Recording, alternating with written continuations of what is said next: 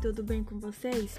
Eu estou aqui para apresentar sobre a cultura africana. Meu nome é Vitória, sou do sétimo B e estudo na Escola Regina Pompeia Pinto. A cultura africana chegou ao Brasil com os povos escravizados trazidos da África durante o longo período em que durou o negreiro transatlântico. A diversidade cultural da África refletiu-se na diversidade dos escravos pertencentes a diversas etnias que falavam idiomas diferentes e trouxeram tradições distintas.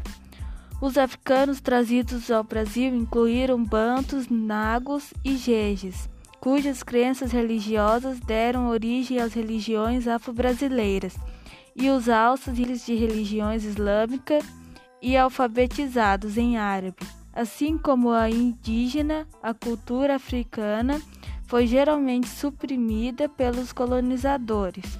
Na colônia, os escravos aprendi, aprendiam o português, eram batizados portugueses e obrigados a se converter ao catolicismo. Os africanos contribuíram para a cultura brasileira em uma enorme enormidade de aspectos: dança, música, religião, culinária e idioma. Essa influência se faz notar em grande parte do país, em certos estados como Bahia, Maranhão, Pernambuco, Alagoas, Minas Gerais, Rio de Janeiro, São Paulo e Rio Grande do Sul. A cultura afro-brasileira é particularmente destacada em virtude da migração dos escravos. Os bantos, nagros e jejes no Brasil colonial criaram o candomblé, religião afro-brasileira baseada no culto aos orixás, praticada atualmente em todo o território. Largamente distribuída também é a Umbanda, uma religião sincrética que mistura elementos africanos com o catolicismo e o espiritismo, incluindo a associação de santos católicos com os orixás. A influência da cultura africana é também evidente na culinária regional, especialmente na Bahia, onde foi introduzido o dendezeiro, uma palmeira africana da qual se extrai o azeite de dendê. Este azeite é utilizado em vários pratos de influência africana, como o vatapá, o caruru e o acarajé.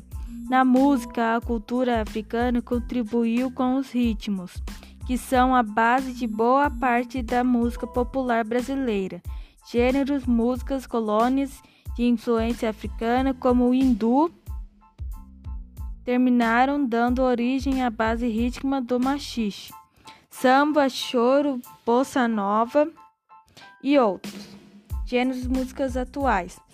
Também há alguns instrumentos musicais brasileiros, como o berimbau, o afoxé e o agogô que são de origem africana, e o berimbau é um instrumento utilizado para criar o ritmo que acompanha os passos da capoeira, mistura de dança e arte marcial criada pelos escravos no Brasil colonial. Cultura africana é vasta e diversificada, dotada de uma enorme riqueza imaterial fator que se explica tanto pela diversidade de etnias presentes na África, quanto pela influência de povos no Oriente Médio e o dos europeus que tiveram contato com os africanos ao longo da história. A combinação dos fatores migratórios da colonização europeia e da diversidade étnica no interior do continente fez com que a África seja atualmente um continente que se fala vários idiomas e cultua-se várias religiões e que se caracteriza por ser pluricultural.